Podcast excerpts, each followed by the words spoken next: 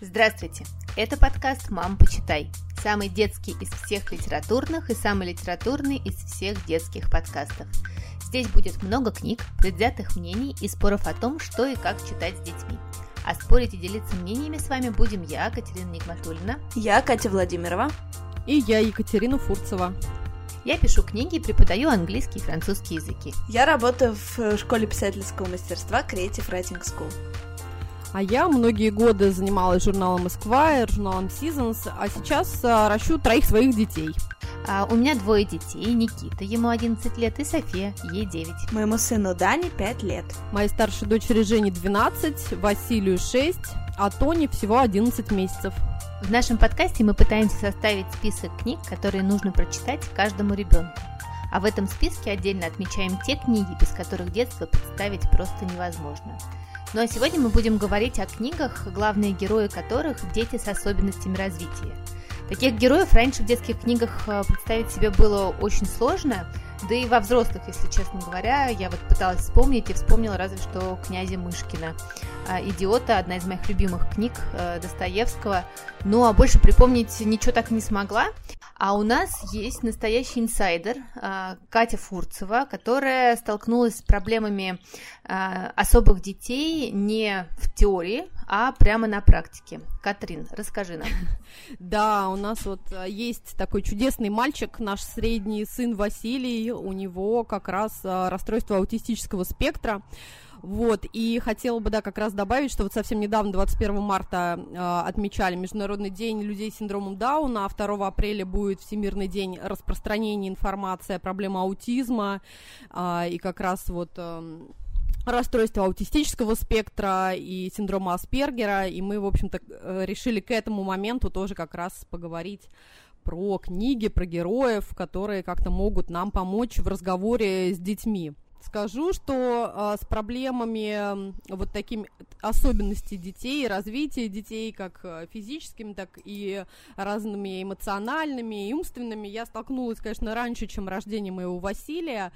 А, у меня и в детстве, в общем-то, как-то так получилось, что были несколько друзей, вот, хотя в наши 90-е довольно сложно представить, но вот я э, с этим столкнулась. Моя мама очень поддерживала нескольких ребят из нашего дома, и я сама, в общем-то, была свидетелем, как непросто, особенно в те самые 90-е это было. И поэтому, когда уже выросла, и у меня уже была двухлетняя дочка Женя, и у нас зашел разговор о выборе детского сада, а, совершенно случайно оказалось, что рядом с домом у нас открывается просто чудесный инклюзивный детский сад, это значит, что на группу где-то из там 25 детей всегда в группе присутствует 5-6 э, ребят с какими-то особенностями, совершенно разными, а от ДЦП, синдром Дауна, а, аутизм а и они все на свете. тьютерами в этом саду или сами по себе? Ну, знаешь, если как бы требуется тьютер, то, конечно, он будет. То есть, да, там, если uh-huh. ребенок э, не может сам передвигаться или ему сложно подниматься на второй этаж сада, то, конечно, да а, либо родители сами, да, как-то нанимают такого человека, либо все-таки наше государство там в каких-то моментах бывает, что помогает, вот, но, к сожалению, это вот один из немногих садов, который вот так вот озабочен всей этой инклюзии. истории, да, инклюзии, угу. и мне вообще было очень важно, чтобы моя Женя, которая как бы, да, абсолютно нормотипичный ребенок, чтобы она с самого детства как-то, в общем-то, довольно гармонично развивалась, и мне казалось, что, ну, нельзя, да, нельзя скрывать какие-то очевидные вещи, а, когда взрослые там или маленькие дети начинают смеяться на площадках, показывать пальцем, там, а родители не знают, что сказать, там, и как-то, ну, мне казалось, что, ой, это отличная вообще а, история, и а, ну, мне самой душевно было бы очень приятно, чтобы нормотипичные дети видели, что бывают совершенно разные истории в жизни, а ребята с особенностями развития не чувствовали себя какими-то уж а, совершенно не от мира всего. И мне кажется, правда, все друг друга очень во всем этом замесе поддерживают, где-то одни других тянут. Ну, то есть это какая-то очень важная и простая одновременно. Ну жизнь. да, и взаимная. Да, такая история. очень взаимная. И то же самое касается и родителей. Безусловно, мне кажется, родителям а, с детишками с особенностями очень важно, чтобы они себя ощущали комфортно, да, в любой любой там среде, и у них не было все время какого-то а, вот этой мысли ужасной о том, что так, нам нужен только специальный сад, нам нужна только специальная школа и прочее, прочее. Ну, вот, то есть в каких-то, конечно, ситуациях сложных это необходимо, но в целом, если есть возможность, то пусть лучше все будут вместе. Вот, и поэтому, когда с Женей мы начали ходить в сад, кстати, в котором я в итоге встретила своего чудесного мужа, и он а, там изначально работал и занимался с очень сложными детьми, и мне кажется, вот такой основной какой-то мой любовный посыл случился, когда мы пришли с моей подругой, фотографом Ксенией Плотниковой, снимать а, фотоисторию большую про вот таких людей, а, работающих с очень сложными детьми, а я такая вся из мира э, там журнала Esquire, у нас какие-то свои проблемы, свои переживания, дедлайны. Дедлайны а тут, горят. Да, дедлайны горят, там какие-то фотки профукали, еще что-то там, я не знаю, ну то есть вот такой вот. А тут я вижу там шестилетнюю девочку с ДЦП, с которой занимается Миша, и я понимаю, что, ну, какие-то просто элементарнейшие вещи, которые мы в жизни даже не замечаем, да, там, взять ручку, сказать какое-то слово, написать букву, для нее это просто целый подвиг, и то, как Миша с ней работал, мне, конечно, перевернуло абсолютно мозг, и до сих пор, вот я даже сейчас говорю, у меня уже мурашки побежали по телу. Да даже, даже у меня сейчас мурашки размером коня, это самая необычная любовная история, которую я слышала.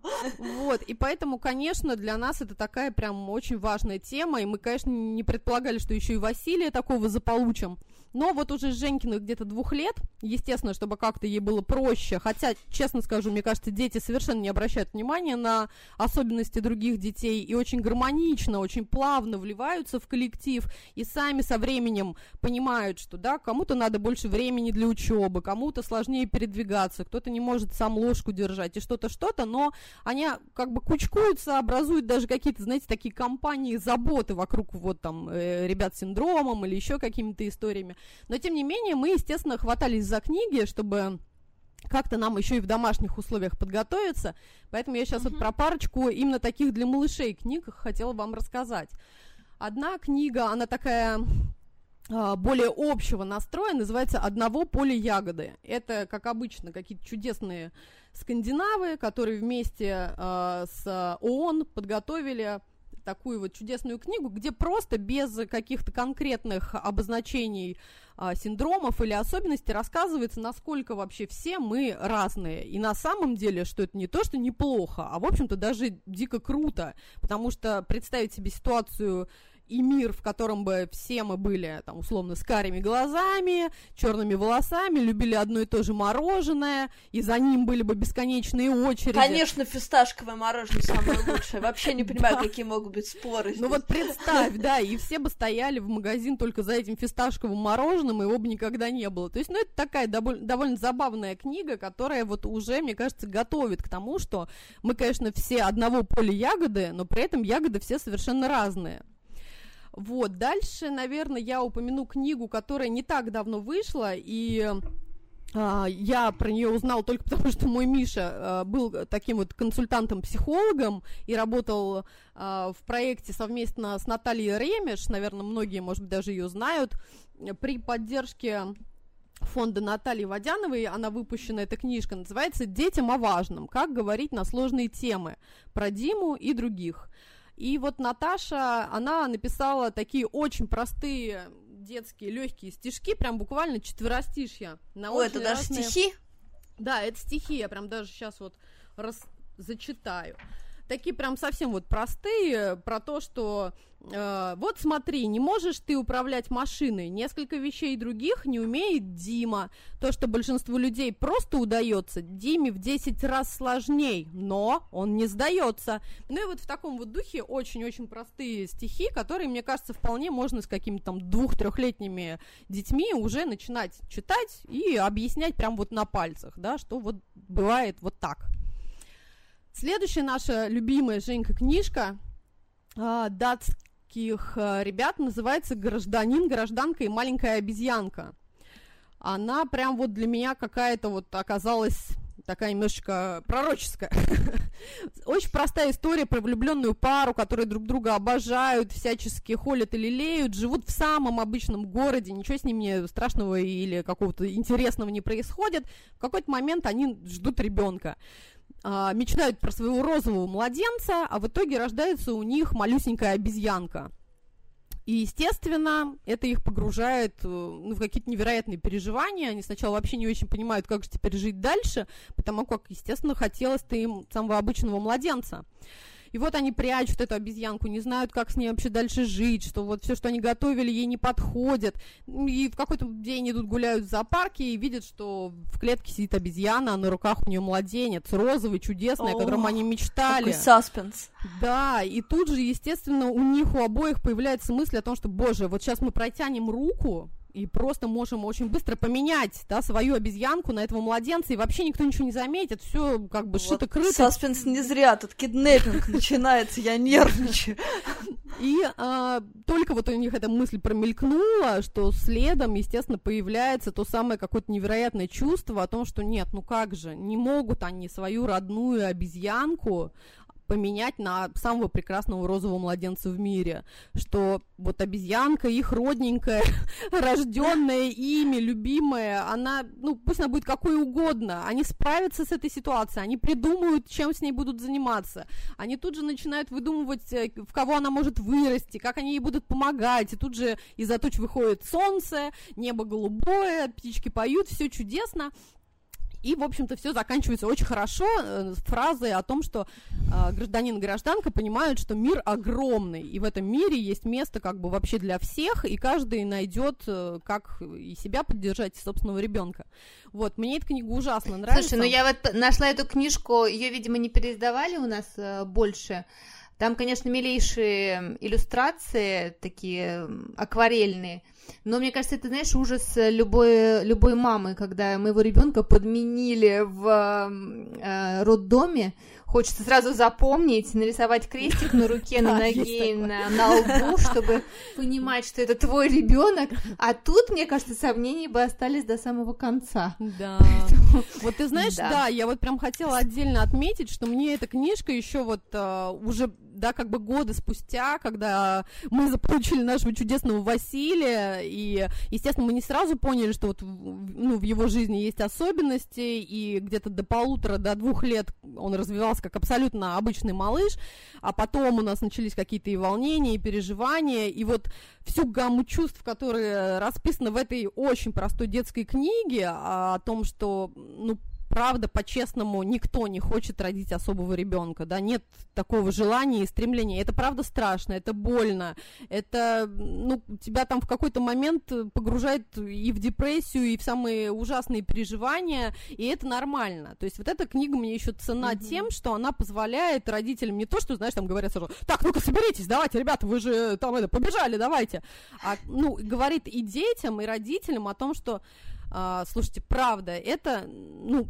это больно, это не какая-то желанная история, ее, ну, надо переварить, нужно время на это, и вообще, мне кажется, есть такая история с а, родителями особых детей, что ты, в общем-то, всю жизнь будешь качаться вот на таких волнах, когда тебя то будет очень сильно накрывать, и тебе будет казаться, что все, ну, блин, мы не справляемся, мир рушится, я вообще не понимаю, как с этим быть, то ты видишь какие-то результаты дико крутые, и ты там на крыльях паришь и понимаешь, что да все круто, да, мир нам помогает, а мы подстраиваемся.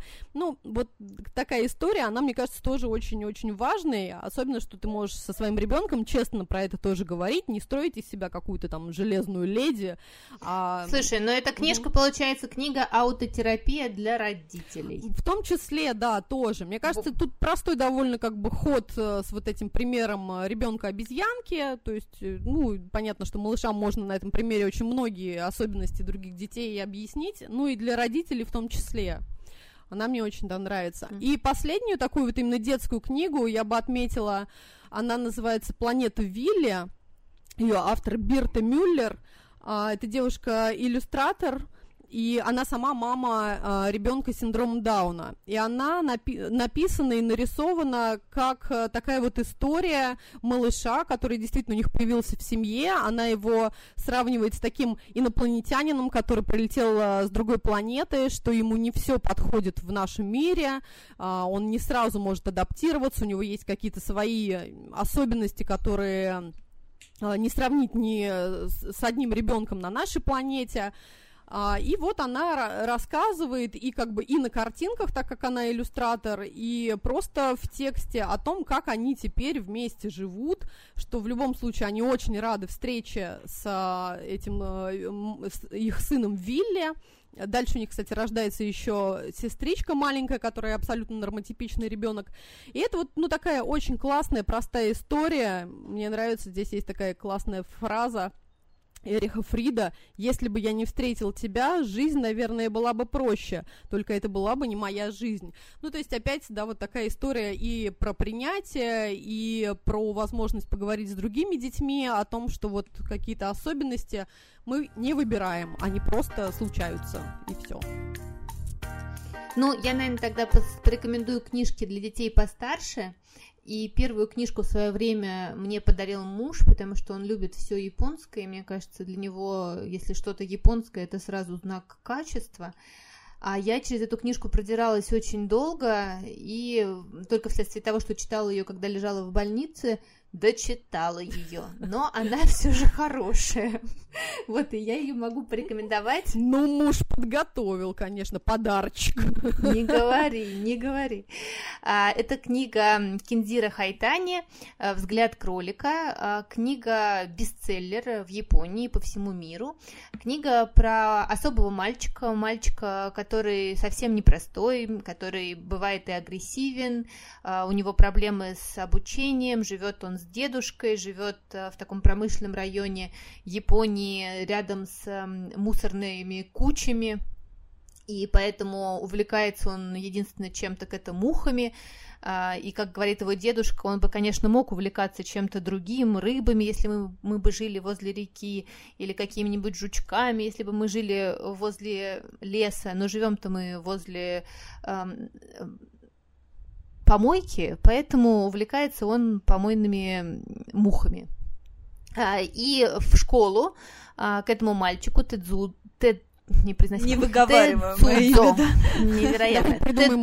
Усуи. Я хотя тренировалась, но не, не получается мне. Тедзудзо Усуи, вот это как раз к вопросу о том, нужно ли менять имена Ебы Яники, да, Саши Наши любимые, да. Оно, оно. А, вот, к, ним в школу попадает новая молодая учительница, а, которая решает эм, найти к мальчику подход, при том, что она всю книгу сама борется с этим отвращением к растоптанным жабам, э, к этим жутким а, мухам, к тому, как этот мальчик воняет, потому что его никто никогда не мыл, и она сама берется за это сложное дело. И в конце концов мальчик спасает там целый э, практически завод от нашествия этих мух, потому что изучая их знает так много. Просто повелитель мух это... какой-то вообще. Это ужас, эта книга ужас, это повелитель мух, это мне кажется самая страшная книга, которую можно заставить читать детей, да и взрослых тоже. Да, это триллер похуже Хичхока и птиц.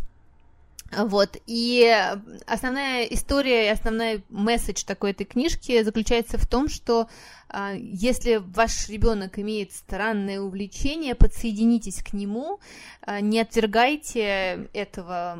И мне кажется, это очень классная история про то, как вот дедушка и эта учительница пытается вытащить этого мальчика. На самом деле там не, не совсем ясно, что у него а, за заболевание или какие проблемы. Это что-то вроде аутистического спектра, я думаю. Но, например, у него есть, конечно же, дислексия, дисграфия. Но напрямую все это не называется, потому что книга была написана а, давно, когда еще таких диагнозов а, детям не ставили. Вот. А, а вторая книжка это книжка Шерон Дрейпер «Привет, давай поговорим». А, эту книжку для меня открыла София, потому что когда я покупаю вот эти стопки книг а, и их привозят к нам домой, то они сами выбирают, что из них читать, и вот э, именно эту выбрала Софийка. Э, это книжка про девочку, девочке 11 лет, э, и у нее заболевание похожее на ДЦП, тетраплегия. Эм, она очень умная, она много думает, много мечтает, но не может двигать ни руками, ни ногами, передвигается на коляске. А, в какой-то момент у нее в книжке появляется такой аппарат, как у Стивена Хокинга, при помощи которого она может говорить. А, но эта книжка для меня, я вот читала ее, к сожалению, так урывками, потому что в какой-то момент София дочитывала те главы, которые, а, где мы останавливались э, вечером при чтении ее, и потом я читала какую-то там пятую, шестую, десятую и последнюю. Но из того, что я прочитала, хочу сказать, что мне понравилось, что эта книжка не рисует мир какими-то розовыми красками, когда все прекрасно, все хорошо, и в какой-то момент э, ребенка все равно спасают. А, тут э, нету хорошего конца, потому что девочку берут в какой-то момент а, в команду игры.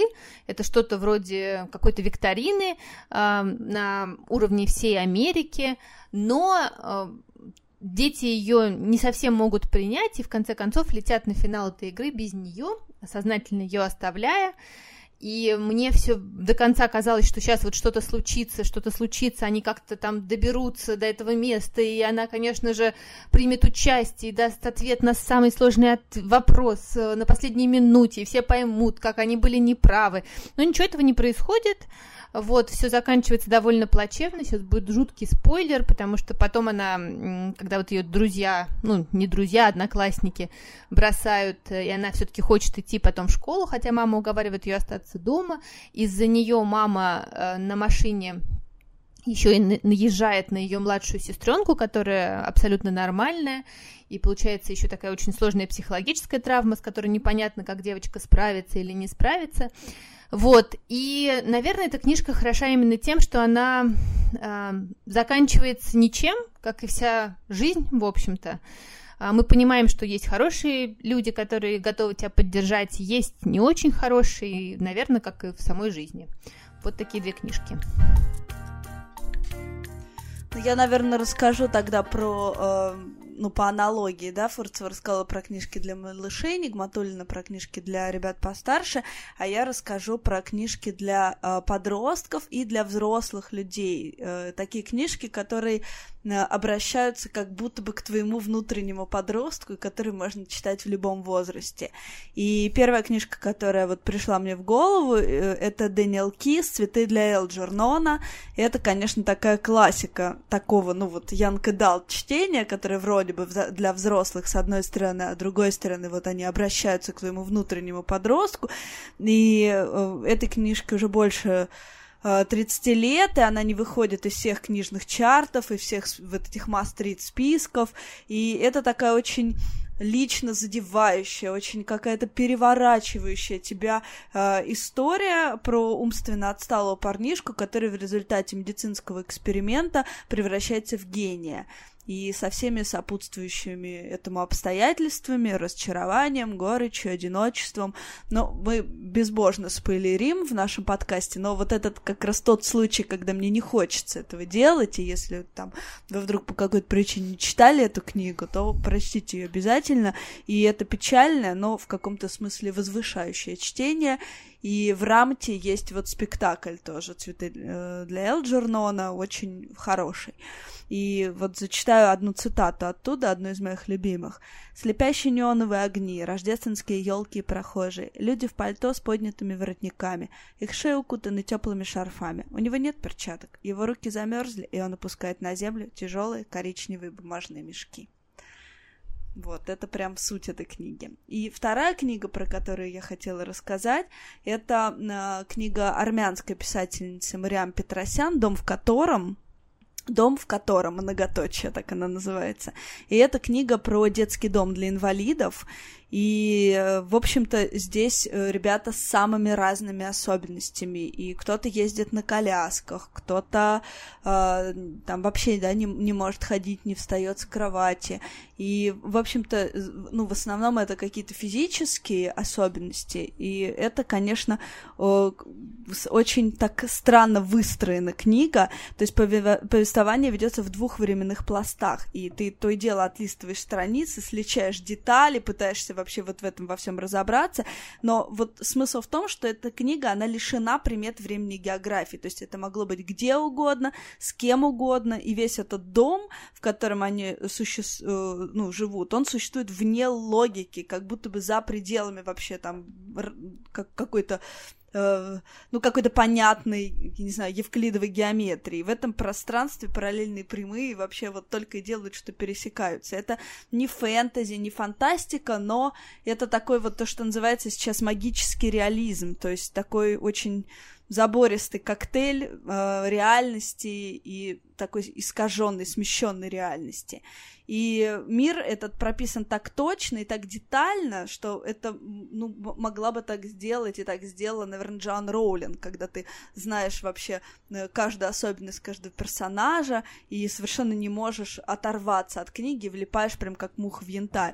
И у Дома как раз огромное количество фанатов, фанфиков, э, просто миллион всяких вопросов к Мариам Петросян, там запросы на продолжение и ну, других всяких последствий вот этой привлекательности привлекательности такой книги и такого иллюзорного бытия. Это довольно большая книга, 600 страниц, но это прям вот книга омут, такой портал и ход наизнанку реальности. И надо сказать, что я знаю людей, которые также вот влипли в эту книгу, закрыли последнюю страницу и начали читать ее сначала, и знаю людей, которые вообще не захотели держать эту книгу дома, то есть буквально отдали ее куда-то, потому что ничего не понятно, читать неприятно, и вообще просто мозг разрывается, вообще что это за книга. Вот, ну вот я как раз из первых, которых она прям невероятно вообще захватила, вот, и хотела с вами обсудить, читали вы эту книгу? Слушай, ну я вот как раз из вторых, потому что мне ее пода- подарила в свое время моя подружка Света, и я вот ее открыла, прочитала ровно одну главу, потому что нифига не понимаю, меня это раздражает, и я ее поставила на полку. Вот. Но видишь, мне кажется, ее... это просто, да, про людей, которым важно контролировать, и для тех, кто mm-hmm. готов вообще отдаться контролю этой книги, потому что она, правда, есть не что-то такое вот магическое, ага. Мне кажется, ты хочешь контролировать книгу книгу Нигматуллин. Вероятно, но Гарри Поттер я обожаю, ну например. Ну, да. Если мы говорим про миры. Вот, я хочу сказать, что я видела интервью с автором, и она, конечно, безумная милашка и волшебная, такая прям добрая, какая-то спокойная, очень уравновешенная. У нее нету никакого эм, не знаю, идеи, что она там лучше всех, и она написала такой бестселлер. Это прям, прям Хотя по ней это очень правда, чувствуется. это, блин, бестселлер, они, конечно, очень крутые. Да. да, да, это правда. И она, по-моему, издается как раз вот в трех томах даже, потому что она такая большая. Вот, и я смотрела это интервью с Мариам, где рассказывали вообще историю, как эта книжка была опубликована. Я, конечно, запомнила очень эм, так э, пунктирно, что произошло, поэтому на фанском как раз сайте, которых оказалось очень много в интернете, нашла полную историю того, как эта книжка попала в печать, и она тоже довольно удивительная.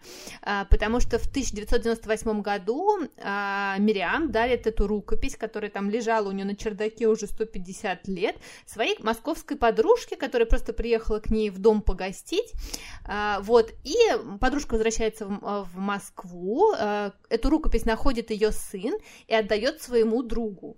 А этот друг кладет этот роман куда-то к себе в стол и забывает э, о нем на 10 лет, О. пока не решает пере- переехать. А, и после того, как он решает переехать, как раз э, он ее находит, а, дает прочитать брату, брат отдает прочитать подруге, а та своему преподавателю вокала. И оказывается, что у преподавателя брали, брала уроки на тот момент э, Шаши Мартынова, главный редактор издательства ГАИ-3.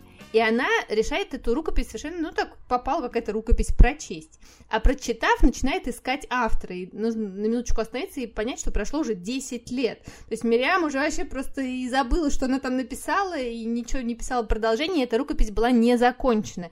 И когда они ее находят, для нее это, конечно, полный какой-то Слушай, ну, это просто сумасшедшая история да, вообще. Да, круто. Она просит себе немного времени, чтобы дописать ее, э, ей дают год, и она сначала подумала, год это так много, много, а потом оказывается, что это очень мало, ага. и вот книга имеет такой бешеный после этого успех. Это, конечно, какая-то волшебная история.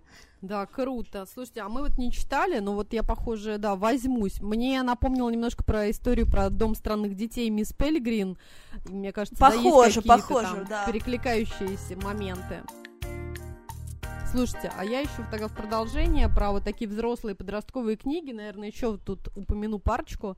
Одна мне попалась миллион лет назад, моя подруга англичанка подарила мне ее году, наверное, в 2005 с такими словами о том, что, слушай, а мы с ней пытались практиковать английский язык, который меня как-то не, не клеился. Она мне привезла ее и сказала, что книга написана очень простым языком, потому что главный герой, от имени которого, в общем-то, вся книга и повествуется, это мальчик э, как раз с аутизмом, поэтому у него очень простой язык, простые слова и простое такое детское немножечко мышление, ты точно поймешь и разберешься, тебе будет интересно. И это оказалась книга «Загадочное ночное убийство собаки» Марка Хеддена, а, который он написал в 2003 году. До этого он был такой автор детских разных а, бестселлеров, а тут решил, в общем-то, выступить и сочинить а, роман для взрослых. Но в итоге книга получилась вот такой тоже немножечко и для детей, и для подростков, и для взрослых, и для всех вместе взятых. Главный герой, мальчик Кристофер, ему 15 лет, там не уточняется, что у него синдром Аспергера или рас, или аутизм. Ну, то есть явно все равно это мальчик с особенностями развития. Он ходит в специальную школу, живет а, со своим папой. Папа говорит о том, что мама пару лет назад умерла, но на самом деле какая-то это такая непростая история, и мальчик не особо в это верит. И вот в одно из а, самых обычных Утром мальчик выходит и видит на заднем дворе а, убитую соседскую собаку, причем жестоко убитую, в нее вонзили вилы. И э, так как он вообще такой немножечко отстраненный от мира, да, особой эмпатии там от него не дождешься, его люди особо не интересуют, но вот это происшествие его, конечно, поражает в самое сердце, но при этом люди, видящие его рядом с убитой собакой и знающие про его особенности, вот такую немножечко отстраненность, а, и, а, и им она иногда кажется немножечко такой жестокостью, они, естественно, начинают как-то его во всем этом подозревать.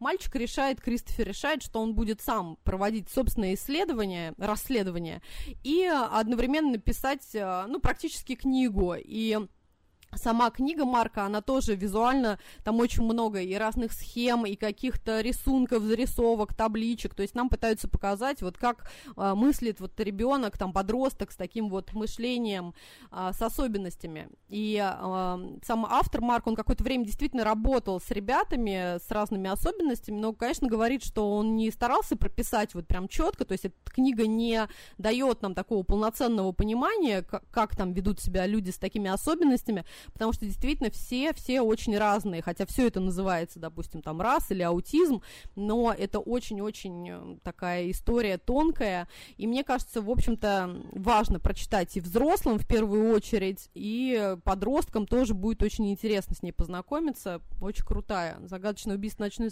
ночное убийство собаки, не так давно она вышла у нас тоже. Знаешь, два капитана начинают с таким же образом, что вот, э, да, не мой мальчик, вот этот главный mm-hmm. герой, он видит убийство и не может объяснить, что там, и он обронил там нож, а нож был его отца, и все думают на его mm-hmm. отца, его отца сажают в тюрьму, он не может ничего сказать. Вот эта фабула, да, похожа. Еще я хотела сказать, что я погуглила, пока ты рассказывала, сейчас идет в современнике этот спектакль про Круто. ночное убийство собаки. О, слушай, mm-hmm. интересно, да, кстати, было бы посмотреть в итоге. Слушайте, ну мне кажется, это вообще очень важная история по поводу того, что не только детям, но и взрослым неплохо бы прочитать все эти книги, потому что я помню, мы с моими студентами читали статью про людей с аутизмом, различные их особенности, э, как это все проходит и бывает. И когда я задавала своим студентам э, вопрос, э, а много ли вы таких людей видите в жизни, все отвечали никого. И это правда. Эти люди в России, к сожалению, совершенно не включены в нашу жизнь никаким образом. И можно увидеть таких детей, может быть, еще маленьких, но как только начинается это школа, правда. обычно это дети, которые заключены в домашнем образовании, потому что школ практически практически нет, э, где есть настоящая инклюзия, хотя она Ну, у фонд везде... «Выход» же сделал большую программу, конечно, по инклюзии сейчас во многих школах, и вот мой родной город, в том числе Воронеж, вот там прям большой полигон для инклюзивных вот этих э, проектов, и там в том числе мои друзья работают тьютерами, и это, конечно, отдельный разговор, потому что, в общем, это, конечно, очень сложная вся история, и наша система образования, конечно, плохо к этому пока готова, увы. Именно да. люди, люди, учителя в основном, родители, да-да. Да, это правда. И проблема-то в том, что э, это все заявляется на уровне абсолютно обыкновенных школ, всегда заявляется. Но как только такой ребенок попадает в класс, что происходит э, в реальности? К нему тихонечко к родителям подходит э, преподаватель и говорит: знаете, вам бы лучше перейти там на заочное, на домашнее. Э, и школ, которые действительно работать э, могут с такими детьми э, и не гнобить их, э, очень мало, очень мало, практически нет нет, сады еще есть, а со школами совершенно плохо. Да, к сожалению, вынуждена, да, согласиться на самом деле, что это, конечно, такая болезненная очень тема, потому как и, ну, просто, мне кажется, даже человеческий вот такой есть момент, такой фактор, что детей все-таки с особенностями развития им гораздо проще принять, чем подростка, чем взрослого человека, тем более, потому что, конечно, да, ну, там шелопопый малыш или малыш с особенностями развития, но он, в общем-то, не, не так далеко уходит от, от обычного, да, там трех, четырех, пятилетнего мальчика. Ну да, от обычного трехлетки, который также рядом лежит да, в луже. Да, орёт. конечно, да. То есть какие-то вещи мы готовы простить и понять, и даже как-то с большим, да, какой-то эмпатией относиться к родителям. А вот, конечно, подростки, которые, в принципе, мне кажется, раздражают сильно, а подростки с особенностями развития раздражают взрослых людей еще сильнее. А уж что говорить про взрослых, к сожалению, ну вот момент нашей страны здесь, э, хочешь не хочешь, но, да, затронешь. Давайте последнюю книгу скажу, которая, мне кажется, правда, тоже в наших реалиях кажется каким-то вообще неверо- невероятной вообще. Это книга Давай. Марии Одмюрай «Умник». А, Женька, когда ее прочитала, а, стала мне немножечко пересказывать, и мы с ней тут же вспомнили фильм «Человек дождя», и тут же его, кстати, пересмотрели, потому что мне кажется, что сюжет очень похож, и тоже очень много каких-то перекликающихся историй. Но вот к «Человеку дождя» как раз же много претензий, потому что он показывает очень нереалистичную картину, да, с этими блистательными способностями, а на самом деле ты, да, в основном так почти никогда не бывает. А эту, да, а аутистам начали приписывать. Это правда, да, вот это немножечко романтизация романтизация, образа. да, такого образа, что аутисты или люди с синдромом Аспергера или раз, это обязательно, как бы, да, у них есть какой-то чудо-бонус к их проблеме, да, это какое-то да, чудо-умение, да, чудо-талант, но, конечно, это совершенно не так, ну, не всегда так, безусловно, есть очень талантливые, яркие люди, и, правда, в какой-то, да, там, момент, в какой-то сфере они могут скомпенсироваться и даже выстрелить круче, чем самый обычный э, взрослый или человек, но вот как раз вот эта книга, она рассказывает тоже историю двух братьев. А, старший брат с умственной отсталостью, то есть он довольно взрослый, но интеллект у него трехлетнего ребенка, и какое-то время он тоже живет э, в пансионате, потом а, его э, младший брат-подросток решает его забрать к себе, и они все вместе с братом, с его такими студентами, друзьями живут в парижской квартире, и там вот тот самый умник, да, естественно, это его прозвище,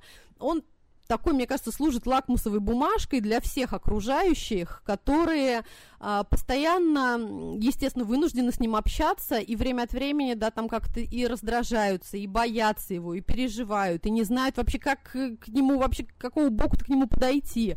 Кто-то меняет о нем мнение, да, то есть и э, понимает, что нет, на самом деле есть в нем что-то замечательное и крутое. Кто-то, наоборот, очень быстро его берет, да, там, в свою компанию. И мне кажется, это очень тоже такая, хотя немножечко, правда, тоже, э, вот тут с романтикой тоже немножечко, особенно для нашей страны, есть момент, но тем не менее, мне кажется, полезная и для взрослых, и для подростков книга, э, очень э, довольно подробно да, рассказывающая вот о таком взрослом человеке с особенностями развития, именно с такими интеллектуальными, умственными, эмоциональными. Вот, а, и всячески ее тоже всем рекомендую, как и фильм «Человек дождя», который все-таки финал, да, его не самый, к сожалению, радужный, да, когда мы понимаем, что правда не всегда наша большая любовь, она способна как-то вот затмить все особенности и все переживания, в какие-то моменты мы, правда, вынуждены обращаться за помощью и к специалистам, и к врачам, и к педагогам. И большое спасибо этим замечательным, талантливым людям. Вот уже 13 лет назад у нас э, с мужем э, родился тоже ребенок с синдромом Эдвардса, и я помню, что после рождения нам долго не могли поставить эм, диагноз, мы ездили по всем институтам генетики, и очень хорошо запомнила разговор с генетиком, который как раз нам уже эм, объявил э, эту не очень радостную новость. Эм, он сказал нам, ну, вы не переживайте. Во-первых, вы еще молодые, но я хочу сказать вам, что вам очень повезло. Синдром вашего ребенка несовместим с жизнью. И я помню, что слова я вообще вот запомнила на всю жизнь, и потом очень долго их э, прокручивала в голове, и мне кажется, они очень страшные, очень жестокие, э, но в них есть э, такая очень больная правда а, жизни, потому что у меня с тех пор очень много появилось друзей, у которых дети с особенностями, и я хочу сказать, что вы для меня все просто невероятные герои. Когда я на вас смотрю, мне кажется, что такие родители, они вообще каждый утро встают, засовывают свои крылья под какие-нибудь футболки, куртки и идут бороться каждый день. Так что я хочу вам сказать, что вы просто герои. Обнимаем всех, да, мне кажется, сейчас мы и родителей, особенных детей, и самых нормотипичных, и самих детей, и самих взрослых. А, Все будет хорошо вместе, мы совсем справимся. Жизнь такая жизнь. Э, вообще это нормальная реакция, когда мы боимся того, чего не знаем. Да, я по себе да. знаю, что я очень часто пугалась э, каких-то людей, которые от меня эм, отличаются, и это страшно. И это нормальная реакция, ее нужно просто в себе признать и попытаться узнать что-то чуть-чуть побольше про различные особенности развития людей э, и рассказывать про это детям, чтобы и они, читать конечно... про это детям книжки разговаривать да. с ним про это. Это точно. Да, смотреть фильмы, спектакли и все остальное. Это был подкаст «Мам, почитай» и я, Екатерина Нигматульна. Я, Катя Владимирова. И я, Екатерина Фурцева. Мы будем рады, если вы подпишетесь на наш подкаст, поставите нам 5 звездочек везде, где вы нас слушаете, а еще напишите ваши комментарии. Мы все-все-все читаем. Задавайте нам вопросы, делитесь своим мнением и читайте детские книги. До следующей недели. Пока. Пока. Пока, до встречи. Мам, почитай!